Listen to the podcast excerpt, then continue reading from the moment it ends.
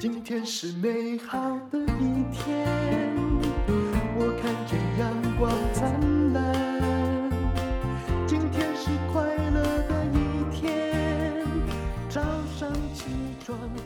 欢迎收听人生实用商学院。我们今天请到的是从沙龙到联合国的作者，这到底是什么样的行业呢？欧莱德的董事长葛望平，你好。大家好，各位听众朋友们，大家好。我真的觉得你的创业也是一个传奇，因为照理说做这个要做大，说真的挺难的。嗯，当初我们没有想要做大，我们想要把它做好。嗯，因为我从小就是过敏体质，你看我现在讲话的时候，其实都是用鼻音。嗯，那很严重的过敏体质，其实对我的生活造成很大的影响。嗯，然后我创业那一年也是我父母过世的那一年。嗯、我父母是我父亲是呃肾脏病，我妈妈是癌症。嗯，那嗯，我常常去医院了，然后看到我看到很多小朋友在那边。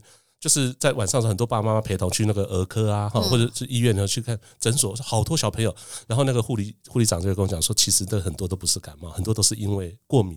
过敏，对，就是现在生活上接触的东西太多了。那我也是一个从小过敏儿啊，但是你的遭遇显然比较惨痛。我觉得你把这些疾病跟什么就。你的创业原因就是你想要一个比较干净的地球。是我我我是这样子，就是小爱的话就是自己的健康了，嗯、那大爱的话就是包含环境的健康。所以我一开始也是不懂，后来是因为我做了这件事情，我觉得哎呦，我们好像还可以去做一些某一些事情可以更好。那嗯嗯，我一开始就是当然是因为个人的因素啊，就是那我们想想排除说生活周遭用品所接触的东西，我第一次哈变成呃，就是从过敏变成气喘，是因为我们知道搬新家，很多新家的家具里面是不是会？那个门一打开，柜子一打开，哇！你很严重。是是是，我我，我们只是在那边蹭蹭油，但你是气那个已经到气喘的地步。对对，去去急诊，然后呢？是会死人的。对对，就吸了，就是要吸入很多的类固醇啊，那种治过的。后来我们发现，生活周遭用品里面有非常多比较有风险的物质。嗯。那我本身是做呃洗发精起家的嘛，那洗发精沐浴乳里面，我们就开始做了一件事。我们做哪一件事情呢？我们在二零零七年的时候，我们宣告一件，在意大利的波隆纳展，我们宣告一件事情，就是排除某些东西。其实，在这个二零零七年以前，全世界各个所有的，其实你算做很早了。ESG 是这几年才在讲的，对，对不对？对，才可能变成事实。我说的是可能，因为还没。嗯、是是，那时候，嗯，因为我们想说，如果说你说一个企业只是对自己好，其实可能还不够。说你是最大的，可是你跟消费者的关系是什么？嗯、你对社会的关系是什么？那也许如果这三件事情都能够往前进一步的话，我觉得这就是好的事情。嗯、可是其实企业是这样啊，你也是从零到有，对不对？刚开始啊，就是希望弄出一个大家不会过敏的刚需生活必需品，嗯、也一定是要。有一些盈余，或者是哎开始站稳了之后，才能往你的绿色理想来实现吧？对，那嗯，每个人公司一开始开开创的时候，资源都是很有限的嘛。嗯、那我们要做某一些事情的时候，我们可能要想到某些事情不做，才有那个资源引导过来。所以你是怎么抉择？呃，你举个例子，告诉行销部门没有行销预算。第一个，可是这样卖没有行销一般。人就会觉得这样卖不出去，卖不出去就没有钱，管你什么理想，就是欠缺沟通的管道跟基础嘛，哈，那就是这样子。那我们用什么东西来沟通呢？我们那时候就想说，那我们一开始的时候，可能在这个有限的资源之下，我们只能把这个资源移转到什么？就是我们比较讲究的是认证了哈，就认证。那我们是拒绝了很多的东西，比如说像我们刚刚在开始从从洗发精做起家的时候，我们那时候提出就 bar free，就是我们常常在生活用品中常常会。引起的过敏或是环境风险的物质，我们把它排除掉。早期的时候呢，我们在接触这些东西，我们感觉说有什么。呃，有添加了什么？添加什么？比如说，呃，玫瑰啊，呃，比如说甚至什么，呃，珍珠啊。早期的时候有珍珠粉，其实你看那 shiny shiny 的东西，有时候它不是珍珠粉，它是一个一一一个意识跟形象而已。嗯，它它其实是一些就是珍珠般的光泽，其实是那个什么，很像荧光剂。对，荧光剂还有聚合物，对，类似就是那个啊。其实那个是不必要，我们只要诚实的告诉告诉消费者。所以你的东西，你的洗发精我用过啊，就是清清如水。对对对对，对？对，它就非常的清澈，然后它。不必要的东西就不需要添加进去。你之前在创欧莱德哈之前，其实也是在美妆产业，对不对？是我一直在这个行业，我当兵退伍以后就一直在这个行业。你之前是一个代理商，呃，是代理商，然后呃，就是呃一个国际品牌的代理商。后来我们因为我自己身体的转变和父母的过世，我想要做一个比较嗯呃绿色、比较环保的洗发精。对，蛮早的，也就是二零零初的时候，二零零六，对，对不对？人家现在才在讲这个。有了绿色讲很久，一直是个口号，但是好像只有你真正把它付诸实行。我们做了刚刚的几件事情，除了就是去过敏物质和去不必要的物质以外呢，嗯、就是我们尽量用，就是我们定了一些新的标准，比如说叫做 bio based 的。什么叫 bio based 呢？就是生质材料。就是不是石化呃来料的呃来源的，因为第一个消费者不喜欢，他们怕会有后遗症，会有副作用。那第二个，我们本来就是应该用地表上的东西来降降低碳排放，对，所以我们从原料包装的改变，我们都是创下世界第一个。到包装，包装我们是 PCR Post Consumer Recycle，就是全部都是循环系统的。我们讲的循环经济就是看你们的东西样子就是很环保，可是你有股东吧？呃，是股东会不会觉得说，哎、欸，你在那个包装的开发上未免也啊、呃、太讲究或花太多钱？呃、你应该有被质疑过哈？呃，这这是一定的啊，股东呃，啊、他们会觉得啊，都人家都要做的很豪华，但是你是做的很环保。这个有一点哈，就是以前我跟品管讨论的时候，淡如姐讲的真的是对的啊，因为我们当初在环保的时候，只要那个瓶子上面有一点黑点哈，我们就要淘汰掉。是后来呢，我们发现说有一些黑点会在回收的材料里面是很正常的，它只要没有没有影响产品的品质就可以。好，结果呢，他们说改变这个标准了，他说：“哎呦，这个标准现在他那我们就把它取个名字，那个叫雀斑。”比如说，小孩子如果长雀斑，他就是天生的，对，叫雀斑瓶。现在这里有雀斑吗？呃，其实你仔细你仔细看的话呢，它其实你远远看是很漂亮，你仔细看的话，它其实是某些就是它天然产生的瑕疵，因为它是百分之百回收的瓶子。我们我们我们生活上用的所有的回收瓶，我们不是回收吗？那回收怎么再制？如果没有再制的话，在台湾百分之九十都是。进入到焚化炉，就我们我们回收的心意不是为了让大家去燃烧吧？因所以我们厂商有个责任，就是去在焚化炉以前把它拿回来，然后再制。但其实这个成本很高，大家不知道。呃，是它成本很高。回收那个废物的时候花的人工的工钱是。就是你想不到，花的时间精神比较多，但是它碳排放降低很多。那我们手上像我们手上这一瓶大如姐这一瓶，它大概降低了八十三个 percent 的碳排放，这个环保署的公告。对，所以对降低碳排放来讲，它是非常大的贡献。可是我们要比较用心。当然，但是我有个小小的质疑哈。嗯。当然，消费者是会赞同你的理想，但是其实他如果在现在有很多的。比如说洗发精啊，保养品，它讲的是功能，那没有错。最终最终哈，最终还是要讲功能哦。所以我们那时候前十年不是讲我们没有行销预算吗？嗯，那我们是怎么怎么会被人家知道的吗？嗯，就是我其实也要谢谢什么？谢谢 Line 跟 FB 啦。为什么？因为社群网络的时代的开端以后，就是很多人他用过以后，他会告诉别人。嗯，那我们当初是从沙龙老师那边开始的嘛？那沙龙老师他洗头发哈，不是洗一次。沙龙老师，所以你是先进 to B 的，对 to B，我们的沙龙店，沙龙是消费者。消费者你要花太多行销费的。我们在台湾有七千多家沙龙店，有十万名老师。这个应该就是你之前做美妆的时候的基础啦，是是是，所以你才敢创业。对，那那时候有一个好处就是他用的洗发精，他可能不知道这个东西有多好，可是呢，他的手会告诉他，是是，他一天洗十个、二十个、三十个头发，那他的手，你看他的手，其实他年龄三十岁，手已经四五十岁了，我知道那个很可怕。对对，有的发炎的，他就要戴手套啊，擦很多护手的东西。那那我。那个大部分都是我的好朋友，我的好朋友都在这个业界里面，嗯，所以我做了一个东西没有广告，可是呢，他们的手都慢慢变好了。那慢慢变好以后呢，他们就开始说，哎、欸，他这一家东西，你你们别的老师同学跟同学嘛，就会会出去开沙龙店以后，就会互相介绍。那介绍以后，他讲说，他们的好客人应该也可以在家里有用的这个东西，所以我们才会出现小瓶装。所以你吃的很多的就是就是个 to B 的市场，也就是法郎嘛，这是你的基础，而且这个基础不错的是。口碑可能比那个花广告费用来的重要很多。呃，刚好有这个没有错，就是有这个基础，所以我们有七千家沙龙店，然后有这么多的好朋友，所以我们那时候就有了一个很好的发展。好，其实我要对炫耀一下，为什么我会了解这个？我的有一个这个在上海中欧的硕士论文，我写的是废橡胶的再生回收的，就新的资源的系统。是因为我们是在你知道像这个。像这个中间，如果是呃，主要是我们那个工厂是以轮胎，也就是卡车轮胎嘛，嗯、很多都被丢进海里啊，是是，就偷偷丢进去，去，对不对？泥土里去。然后当然看起来像海豚，但不是，它其实就是那个轮子。那可是，在回收过程之中，哈，都是土法炼钢，那碳排放当然充满了问题，制造了山西或哪里附近的二氧化碳嘛。那而且哈，在那个回收过程中，不止二氧化碳，还有二氧化硫，就不断的释放空气中。那我们就是在研究一个机器，把那个二氧化硫关起来，让它对环境减少，就是伤害减少最多。真的不要小看这个，这其实这种工作。企业做没有太大的利润，可是这是未来。我我觉得这是最棒的一件事情，对我来说，因为他在整个生产制造和想到他的废气回收过程之中，都尽量去尽到他的社会环境责任。这样的这样的一个心态，其实他我相信他对他的员工或是对他的客户，应该都是一样的。呃，就是这种出发点。是不过一刚开始尝试创业，我相信，因为虽然你以前做经销，但是也是一个新人嘛，你常常面对。就是你拿的一百万是你爸爸所谓的棺材本，但是看起来你以前在做美妆这么多年也没有存下太多钱，结果常常遇到说：“哎呦啊，工厂薪水发不出来怎么办？”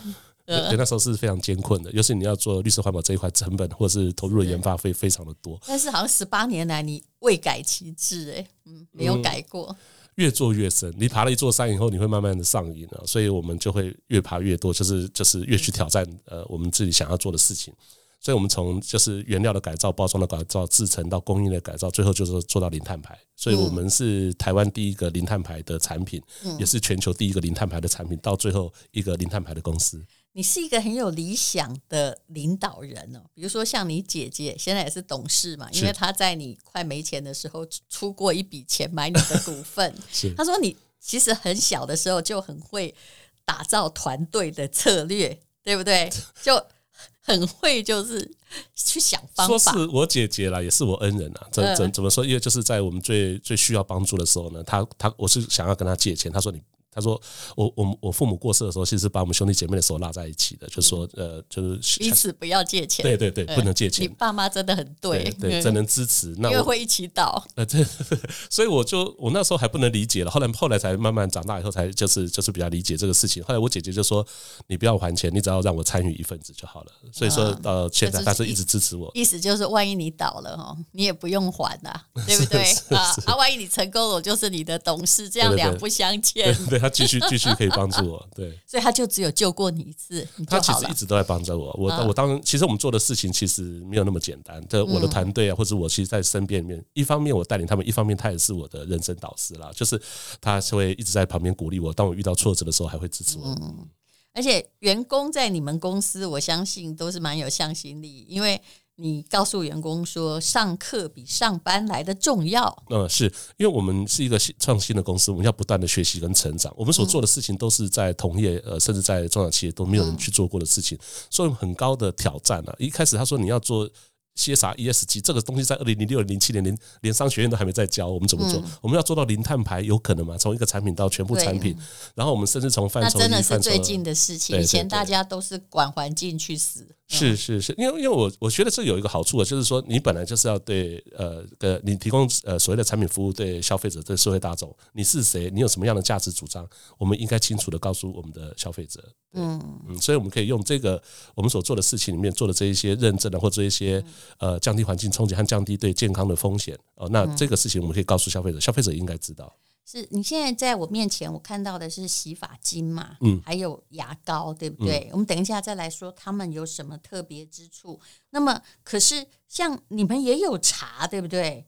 我发现你好像只要能拯救环境的，你的这个。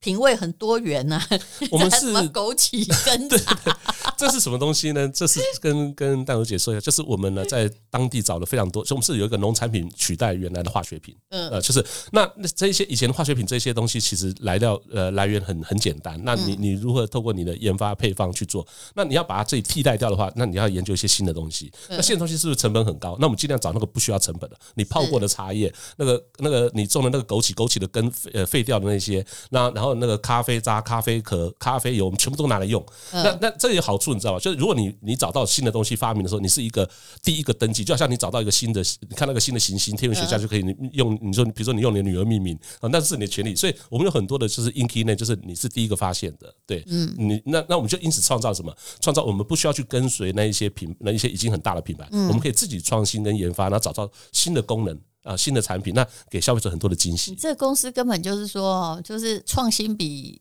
但永续经营很重要，但是创新显然好像比利润重要。创新已经玩到火了，可是通常在我看到玩的很火的，都是那些很大的机构，比如说 Apple，它当然有钱可以支持创新，是对不对？我们在欧洲或在美国都被媒体报道过，我们是就是化妆品界的特斯拉，化妆品界的苹果。呃，你是说有钱还是指创新？创新，有钱差十万八千里，但人家的企业都很大很大。对对对对对，好，所以我就觉得这样做起来真的不简单。可是，哎，你有没有哪个创新的东西？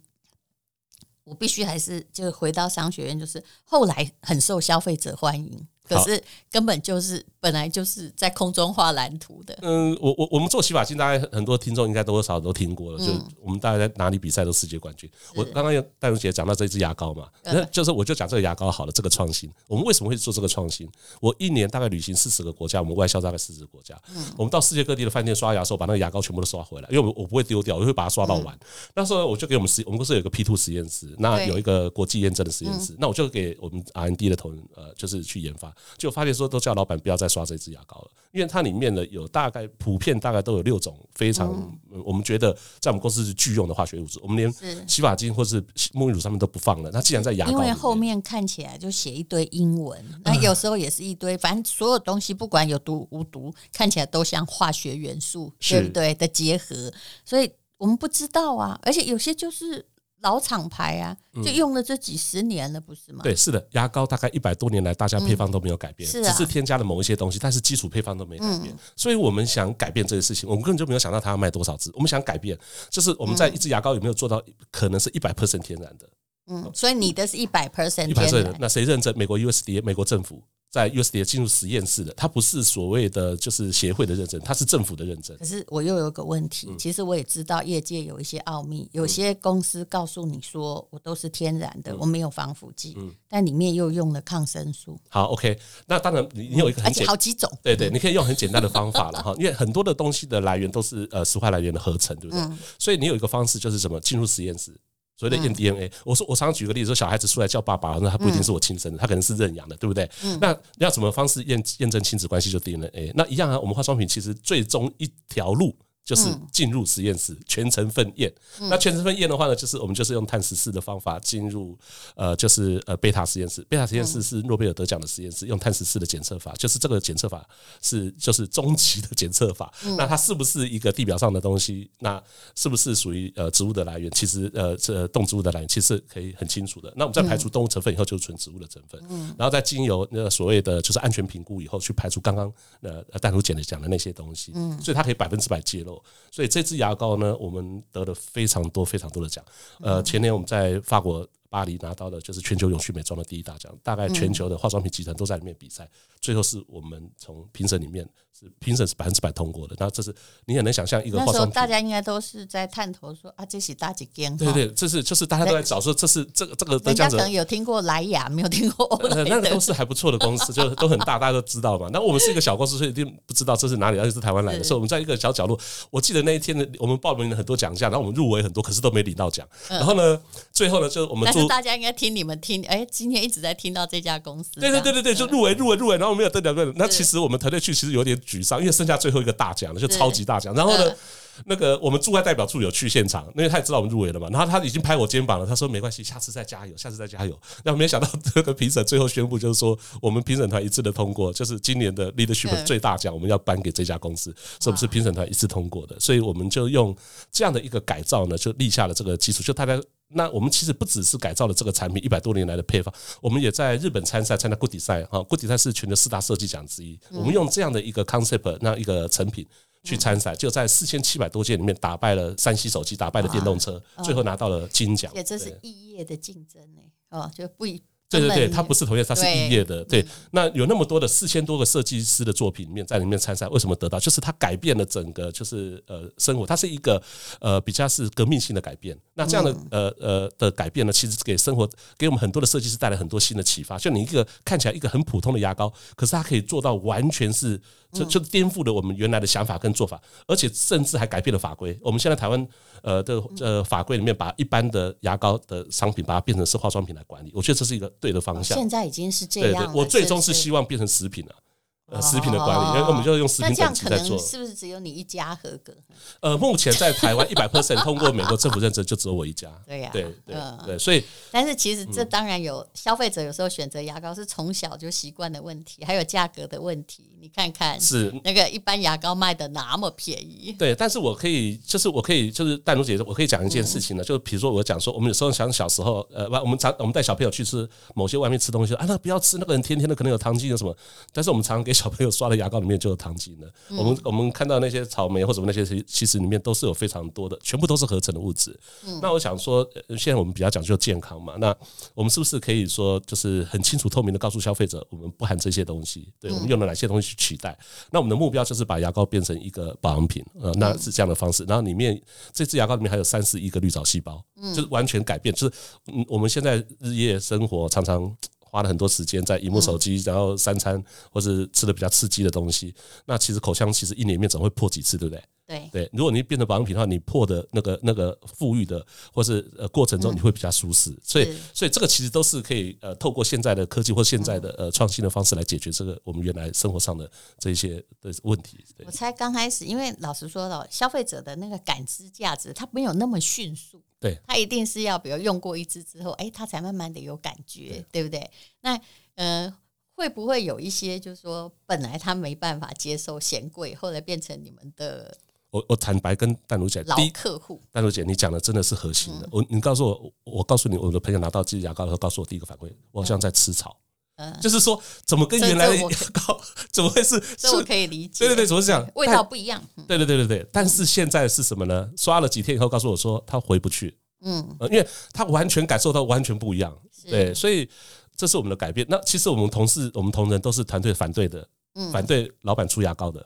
为什么你知道吗？他会说。我们就是卖洗发精的，然后呢，我们很多设计师的朋友帮客人剪头发的时候，然后突然间问他说：“你要不要换一支牙膏？”他会说：“你是有参加了什么集团的吗？” 就是就是能够做，就是不，我们没有那个通路啊。那你你们为什么要做这个？你们本来是 to B 嘛，但是在电商时代也有不同的，就是有有有方便客户的消费者的话，我们有百货公司也有，还有就是呃电商的官网官网，对对对，那官网的销售。跟那个实体店面销售现在是几比几？嗯，现在是一比一。哦，对对，这没有，这只是我个人的兴趣，我喜欢 问这个。我们现在一比一，我们大概因为官网，我们在呃百货公司大概有二十四个点，分布在全省，方便我们客户去那边做体验。因为我们新产品非常的多。一支牙膏在百货公司差不多卖多少？我们一支牙膏是六百八十块。哦，你看，跟这个呃大家习用的牙膏价格就真的差很多，所以你一定要哎第一次用了才知道。所以我也知道，跟消费者的推广之路是艰辛的。对对对，但是我们就是设定一个标准，说一定要超越那个标准，我们才愿意做。嗯、那所以他呃，他一定要体验过以后，你体验过刷了两三天以后，你就会慢慢感觉你不会去刷以前的牙膏了。是，对。那这。我后来在你的书里面看到了，这是你公司吗？这是我公司，这看起来很科技呢，哈。呃，这个是绿建筑。对，这个绿建筑是台湾化妆品第一个绿建筑，也是台湾化妆品唯一的政府认证的绿色公司。怎么绿法？你说？呃，它节能减碳的效率非常的高，然后它现在自己的就是再生能源的使用率是百分之六十。我们是 R 一百里面是全球最先会达成的呃绿电的化妆品公司。然后这一家我们这个呃一年哈，呃简单的讲一下，一年我们开冷气不到三十天。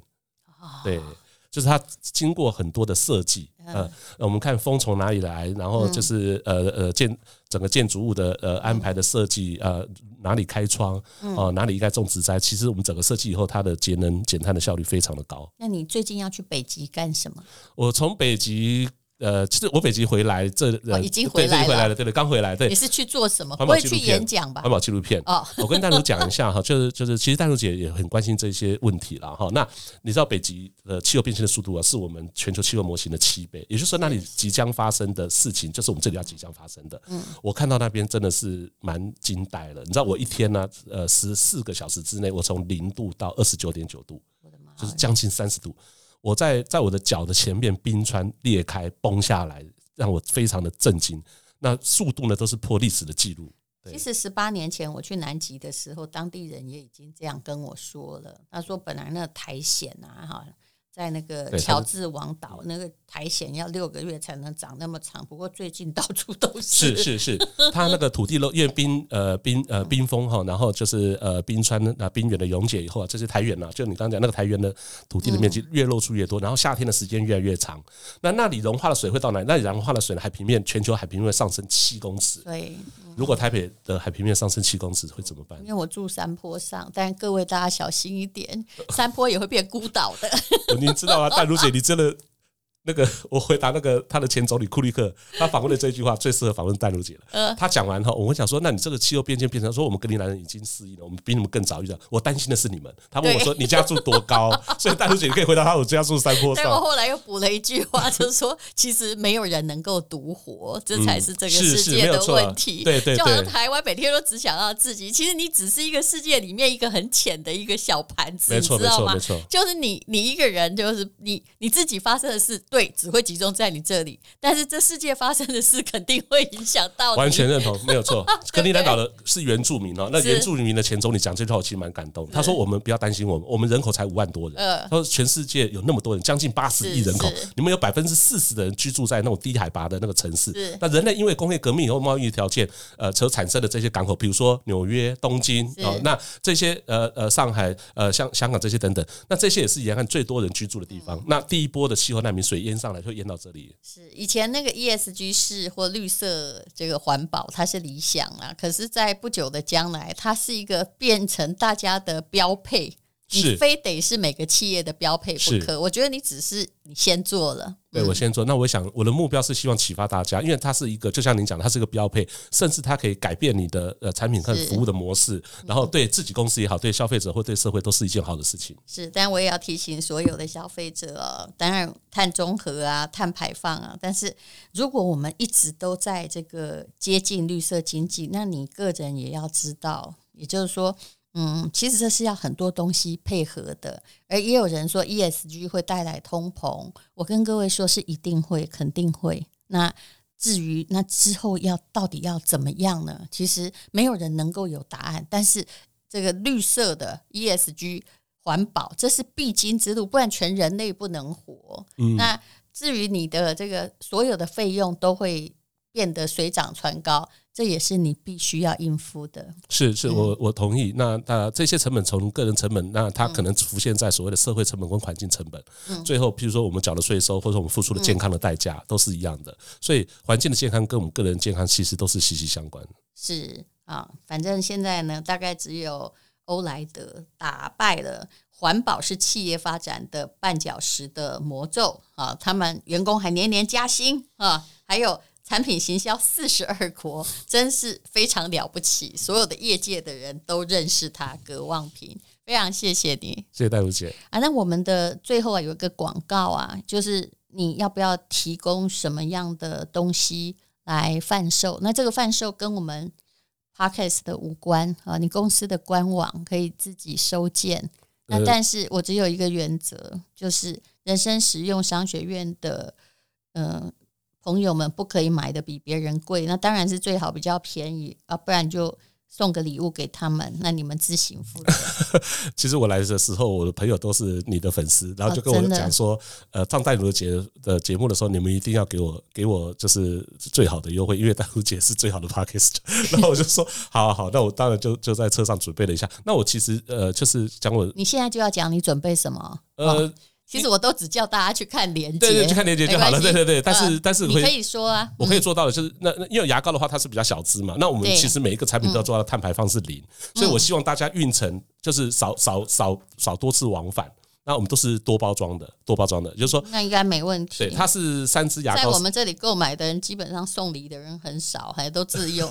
它因为牙膏的话，我们现在大部分的客户用过之后，大部分都是买三支三支再买，所以我们是买三支。如果你买三支，我会另外送你三支。那我希望怎么这么好？那这这不然六百八是有点贵啊。如果买三送三，那就不会了。是这个节目才有。对，那我希望就是说，跟朋友分享。呃，洗发精的话呢，因为它比较大瓶的，所以你你就是呃一次拿两瓶的话，第二件五折。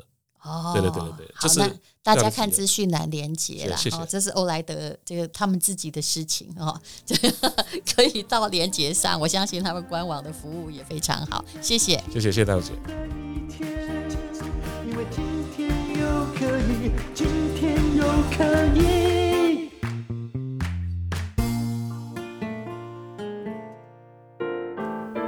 这是一个从被外国人瞧不起到全世界最会得奖的台湾在地法妆品牌欧莱德。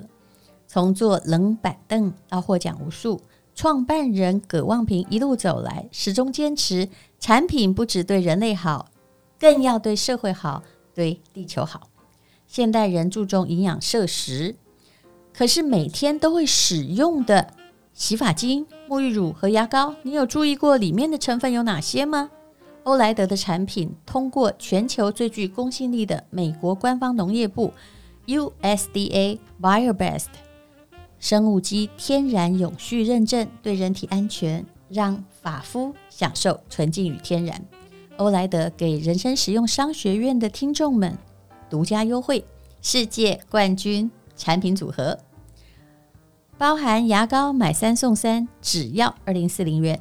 另外也提供了洗发精一千 ml 任选第二件半价，以及咖啡因养发液买大赠小的活动，都是目前最受欢迎的产品组合。只提供给我们的听众，喜欢的朋友可以看资讯栏，请前往购买。